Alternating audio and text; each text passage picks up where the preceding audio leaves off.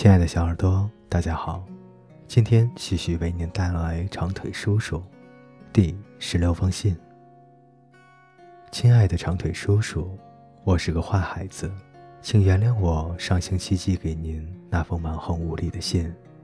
写信那晚，我感到非常的孤独，浑身不舒服，喉咙还隐隐作痛。现在我住进大学病房，已经六天了。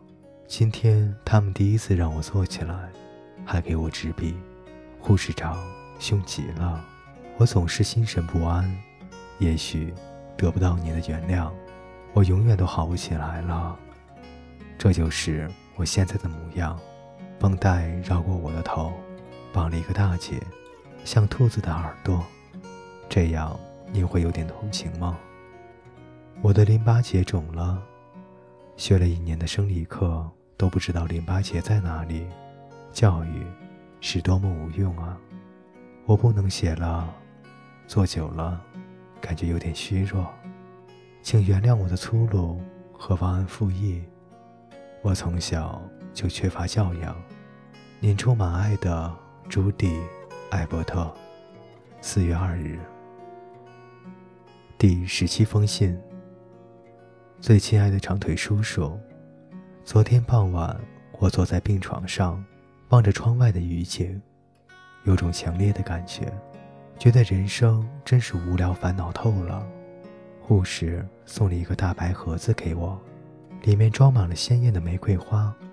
令人愉快的是，上面还附有一张措辞优雅的便签，一笔颇有性格的左斜体，一点点爬升上去。叔叔，谢谢您，一千个谢谢。您的花让我第一次感觉如此真实，在我生命中，第一次如此清晰的呈现。我高兴极了，像个孩子似的，躺下来大哭一场。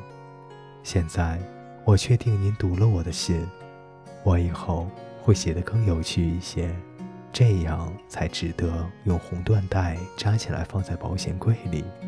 不过，请找出那封糟糕透顶的信，烧掉它。真不愿意让你再重新读起它。谢谢您，是一个生了病的、神经兮兮又悲伤的心生高兴起来。也许你有许多亲爱的家人与朋友，无法明白孤独是什么样的滋味，可是我体会的太深刻了。晚安，我保证以后绝不再胡闹了，因为我现在知道你是一个活生生的真人，而且我也保证以后不再拿问题来烦您了。您还讨厌女孩子吗？您永远的朱棣，祝愿中，四月四日。